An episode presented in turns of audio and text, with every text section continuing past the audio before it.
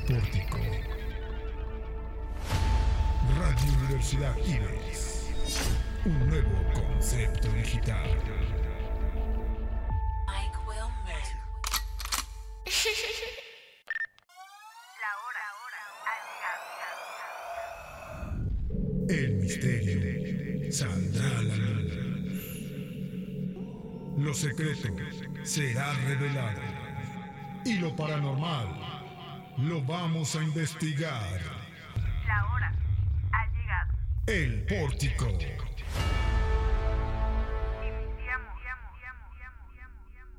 Hola, ¿qué tal amigos? Bienvenidos una vez más a su programa favorito, El Pórtico. El día de hoy estoy con mis dos bellezas, mis preciosas, mis amadas Soali y Vane. Amigas, ¿cómo están? ¿Cómo, cómo va su semana? Yo estoy muy contenta y muy feliz de estar aquí en este nuevo programa, bueno, episodio de este programa. y pues triste porque pues no podemos, no podemos. Es algo imposible estar todos juntos en un programa. Pero espero que pronto estemos otra vez todos juntos en un programa. ¿Y tú, Vane, cómo estás? Muy bien, mi preciosísima So, mi preciosísima Marta, un placer estar aquí con ustedes. Como ya dijo So, es una maldición que tenemos en este, en este podcast, que nunca podemos estar juntos, a veces sí se hace, a veces no. Unos se quedan dormidos, otros no sé qué sucede, pero pues hoy hay puro poder femenino, ¿cómo no? Como debe de ser. Y así es, pues el día de hoy no está Carlitos, pero les traemos un programa muy chido y que queríamos hablar ya mucho de este. Y es nada más y nada menos que el Club de los 27. Vale, ¿nos podrías explicar qué es esto del Club de los 27? Pero claro que sí, el Club de los 27 se conoce así a un selecto grupo de cantantes de rock que fallecieron cuando tenían 27 años. El autor Eric Sexlat trata de en profundidad la historia de este fenómeno en su libro The 27, no, The 27 The Greatest Myth of Rock and Roll. Eh, la idea apareció por primera vez en 1971 tras la muerte de Jim Morrison, quien fue el último de una sucesión de cuatro fallecimientos en apenas dos años, los cuales eran Robert Jones, Brian Jones, Jimi Hendrix y Janis Joplin. Actualmente suele referirse a seis cantantes los anteriormente mencionados más Kurt Cobain, que fue incluido al club de los 27 más tarde. Pero hay muchos más artistas muertos a los 27 y no solo figuras relacionadas con el mundo de la música. Y bueno, vamos a pasar a la primera historia que se la voy a leer el día de hoy yo, que es con Jimi Hendrix. Considerado entre los mejores guitarristas de la historia, Jimi Hendrix fue un chico que debió superar muchas dificultades debido al alcoholismo e inestabilidad financiera de sus padres, a lo que se suma el hecho de ser negro en tiempos de segregación. Tuvo una brevísima carrera profesional de apenas cuatro años, pero que influyó muchísimo en la historia de rock. Su estilo único que lo llevaba a excentricidades como prenderle fuego a una guitarra o tocarla con los dientes, aparte de un enorme talento, lo llevaron a un éxito rotundo. Fue el artista mejor pagado en el Festival de Woodstock. Jimi Hendrix falleció en septiembre de 1970 en Inglaterra, tras ingerir una sobredosis de barbitúricos que mezcló con vino. Muy lamentable este caso y es una leyenda este jovenazo. Joven porque pues falleció a los Pues sí, 27. para, la- para los rockstars es un logro poder morirte a los 27. Decir, ah, 27 años, ya me voy a morir, gracias. Sí, ya, yo siento que ya a esa edad ya viviste suficiente. ya, ya tienes Sí. todo. Sí, pero no eres rockstar, ya viviste muchas cosas. Pero aso, qué Pues, feo no morirse de sobredosis. Pues quién sabe, es que no sé cómo se sientan. Creo ¿Quién soy yo para juzgar? Ajá, no, o sea, ¿cree que sea doloroso morir de una sobredosis? Yo siento Creo que no que sientes. no. Yo siento que no. Vamos a sentir como que nomás como estás en el viaje y luego, Ay, vamos a dormir y ya nunca despertar. Yo. Ajá. ajá. Pero Ya bueno, vine. ¿cuál es la siguiente historia? Así es, la siguiente historia es de Janis Joplin. Joplin, sí es Joplin, ¿no? La primera gran estrella femenina del rock and roll fue la californiana Janis Joplin, nacida en enero de 1943. Tuvo al igual que Hendrix una carrera muy corta pero intensa y llena de éxitos. Aunque nació en una familia funcional, Janis no encajaba bien en, su- en ningún espacio. Joplin se destacó por su interpretación poderosa y desgarrada y dio el salto a la fama en 1967 con un grupo de rock psicodélico. Luego dejará esa agrupación para hacer su carrera como solista. Cinco de sus sencillos entraron en la lista de los top 100 de Billboard. También participó en Woodstock con notable éxito. En 1970 viajó a Brasil para desintoxicarse de la heroína y a su regreso inició un proyecto con una nueva banda. Una gira exitosa dio pie a la grabación del álbum Pearl, pero antes de terminarlo, Janis se sumó a la lista de los cantantes fallecidos a los 27 años debido a una sobredosis de heroína. ¿Ya ven que todos los rockeros son drogadictos? sí. Es que, pues es que ser un artista muy famoso y reconocido, pues ha de traer muchas complicidades.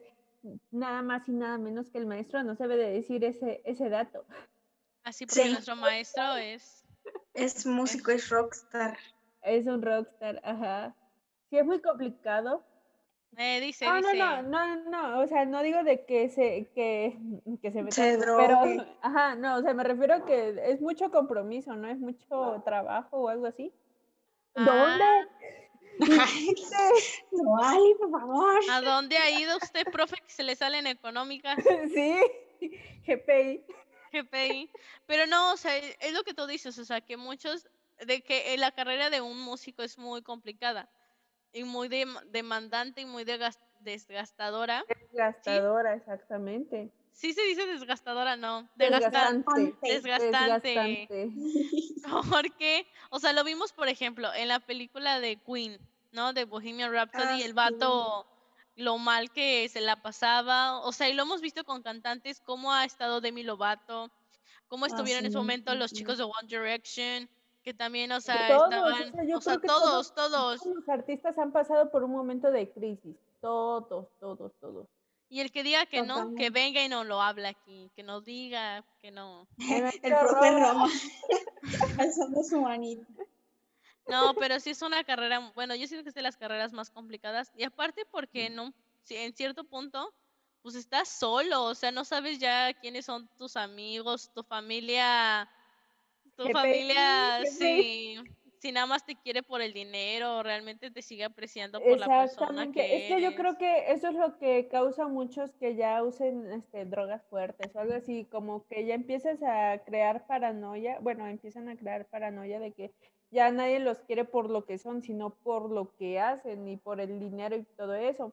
Entonces yo creo que por eso muchos, este, muchos artistas sufren, este, pues, ansiedad, depresión y todas estas cosas. Además de que, ah, es que ya lo dijimos, de que es muy, es muy demandante esta carrera porque tú cuando empiezas haces una imagen y, y cuando sigues y cuando ya eres famoso como que quieres seguir esta imagen, esta, lo que ya mostraste y pues ya luego pues quieres cambiar pero no se puede. Yo siento, es que he visto muchos documentales de eso, sí, estoy loca. Sí, Pero diga, es que yo siento que este programa debería de estar aquí el maestro Roma hablando, diciéndonos de su carrera de rockstar. Exacto, exacto. No podemos hablar de esto, de música, sin que el profe Roma participe. ¿qué pasó ahí, profe?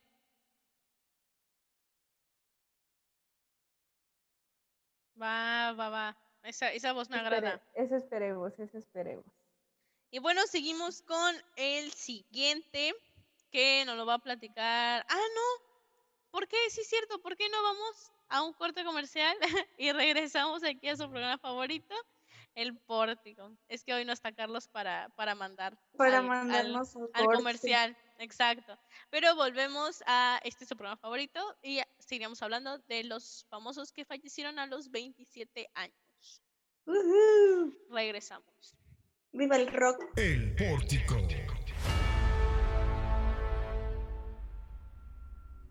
Si quieres marcar la diferencia y buscas nuevos retos, 25 años nos respaldan impartiendo educación en el estado de Veracruz.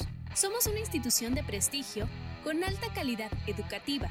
Ofrecemos 14 licenciaturas, 18 especialidades, 8 maestrías y 4 doctorados. Disfruta de un mundo de grandes posibilidades gracias a los planes de estudio, costos accesibles, el programa de becas y las distintas modalidades de enseñanza. Porque tu futuro es nuestro principal objetivo. Ven, pregunta e inscríbete. Universidad IBES.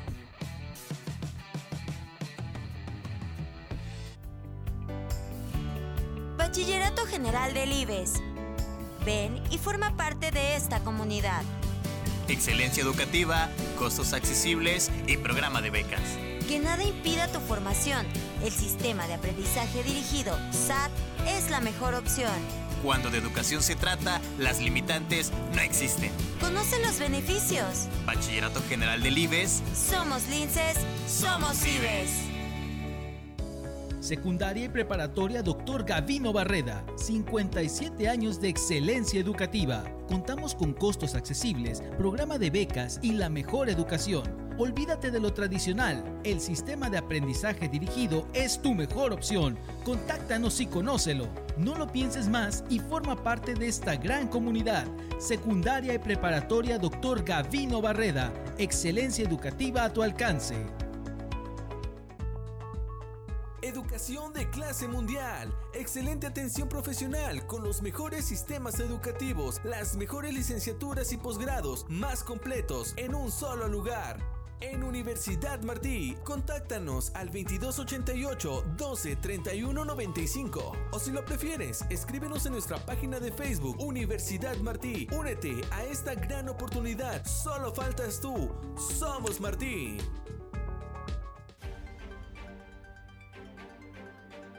Mantente informado a través de las plataformas de Sociedad 3.0 Multimedios. Somos un portal de noticias, radio por internet y televisión. Entérate del acontecer local, estatal, nacional e internacional con veracidad y oportunidad. Síguenos a través de nuestras redes sociales. Búscanos en nuestro portal web como sociedad3.0.com, en Facebook como Sociedad 3.0, Twitter Sociedad-30 y YouTube como Sociedad 3.0 Televisión. Sociedad 3.0 Multimedios, más cerca de ti. Radio Universidad IBES. Un nuevo concepto digital. La hora ha llegado. El pórtico.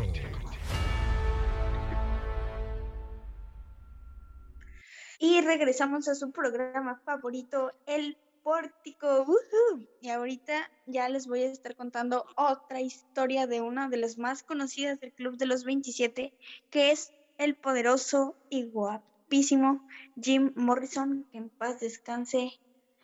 No sé quién lo tenga en su santa gloria, pero bueno, la muerte de Jim Morrison, cuya causa exacta aún no se ha establecido, aunque se presume sobredosis de heroína igual que Janis Joplin, sería la que inspiraría el concepto El Club de los 27, dado que en apenas dos años el rock perdió a cuatro de sus mayores estrellas y todos tenían esa edad. Morrison, estadounidense, nació en Melbourne, Estados Unidos, en diciembre de 1943 y con el tiempo se convirtió en un gran músico a pesar de la oposición de sus padres. Como vocalista de la banda The Doors, cosechó enorme éxito y entonces se desvinculó permanentemente de su familia. Era de carácter retraído y se rehusaba consistentemente eh, que se le considerase por separado. Insistía en que simplemente era el vocalista de Doors. Por otra parte, en más de una ocasión se vio en problemas por la justicia por comportarse de manera reñida con las buenas costumbres. Al igual que los otros cantantes de su época, se hizo asiduo a drogas recreativas de modo que su muerte ocurrida en 1971 se atribuye a tal causa. Tras los hechos no hubo autopsia, entonces se desconoce, se desconoce su Yo siento que misterio.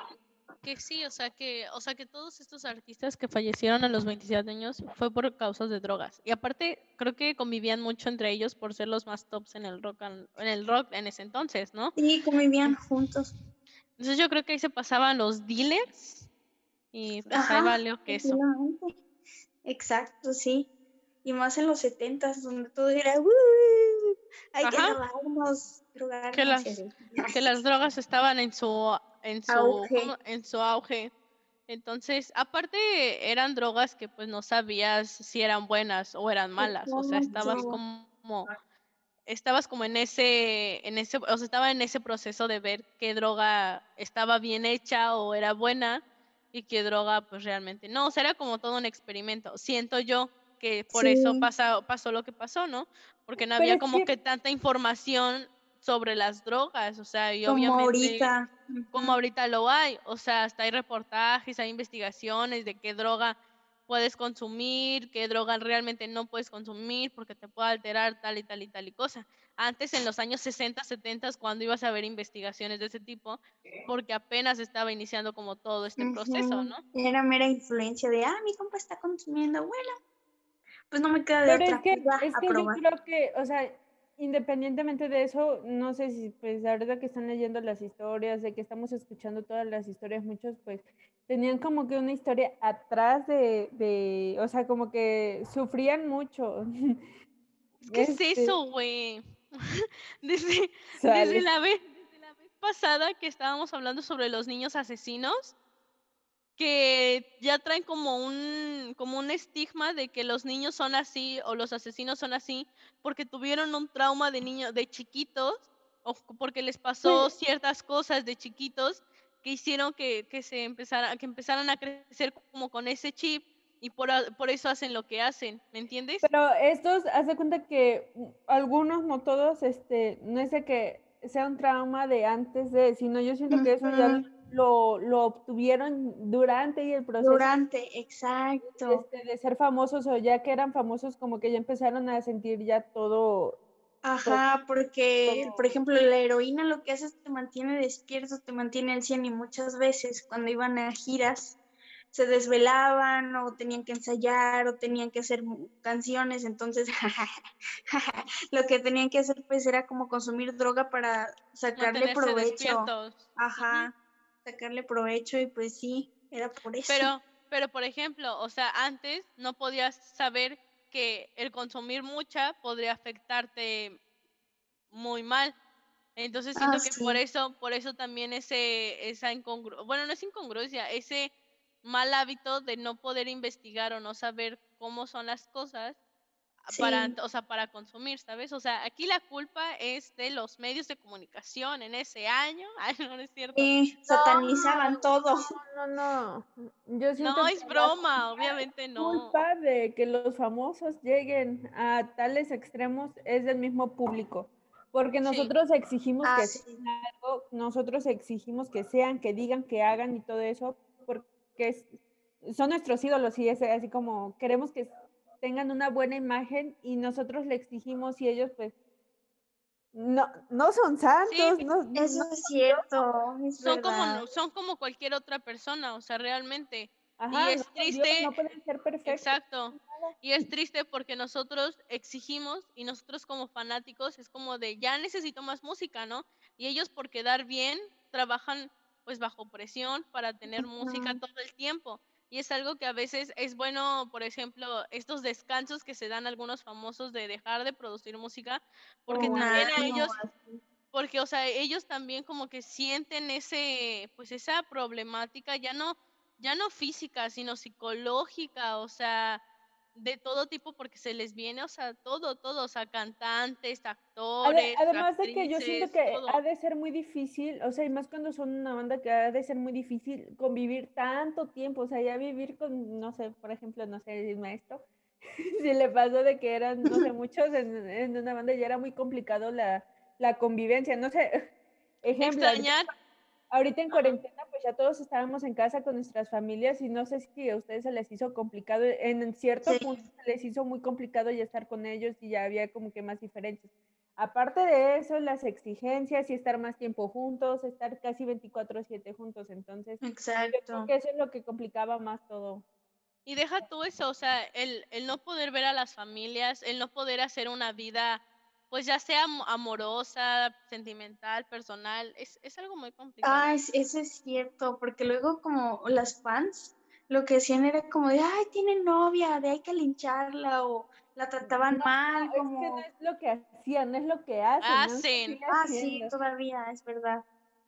No, Pero ahorita bueno. yo siento que es peor antes porque pues nada más en los conciertos o cuando la veían es cuando le tiraban. Ajá, Ahorita que ya, que, que ya hay redes sociales y todo eso y que ya todos están así Sí. al ojo público, siento que es más el ataque. Como de, no, me robaste a mi ídolo y cosas así, es como de, aguanta, es obvio que los artistas no van a estar solos para siempre, no son para el público, nomás no son un objeto. Ajá. Ay, no. Pero bueno, vamos con la última historia y es nada más y nada menos que el conocido Kurt Cobain. En Mi 1967, el mismo año que los miembros originales del Club de los 27 hacían historia en el rock and roll, en Washington nacía Kurt Cobain, quien haría renacer la leyenda de los cantantes de rock que mueren a los 27. Más de dos décadas después de la muerte de Morrison, Cobain estadounidense fue el compositor, cantante y guitarrista de la banda Nirvana, con la que obtuvo un arrollador éxito, incluyendo triple disco platino en Estados Unidos con su segundo álbum Nevermind en 19 de 1991. Pero Kurt Cobain estaba marcado por el temprano divorcio de sus padres que lo había hecho muy infeliz en su infancia. Alguna vez mencionó que le gustaría entrar en el club de los 27 con el éxito económico vino también la adicción a la heroína. Según la versión oficial, Cobain se disparó en la cabeza en 1994. Sin embargo, hay turbiedad en la investigación y se sospecha de su esposa, que su esposa lo mató. Por, yo, yo había escuchado esta historia de que había la, ¿cómo se dice? La, ¿Teoría? la teoría de que, su- que él maltrataba a su esposa y que su Ah, esposa sí, en sí, un sí. en un este eh, igual que se estaban drogando ellos con heroína y que en una de esas la esposa empezaron a discutir ambos drogados y que la esposa lo que hizo fue dispararlo o sea fue dispararle y hizo todo lo posible para que se viera que él, él mismo se disparó o sea de la cabeza como que se supone que había un video que decía que las probabilidades de cómo hubiese sido las cosas de que él se hubiese puesto como la pistola en la, o sea, en la cara y decirle, a ver, dispárame, dispárame, y que en una de esas, pues el gatillo se fue y pues sí falleció, o sea, sí, se mató él, pero había la posibilidad de que la esposa también estaba involucrada como en ese acto de movimientos bruscos que hizo que se disparara la pistola.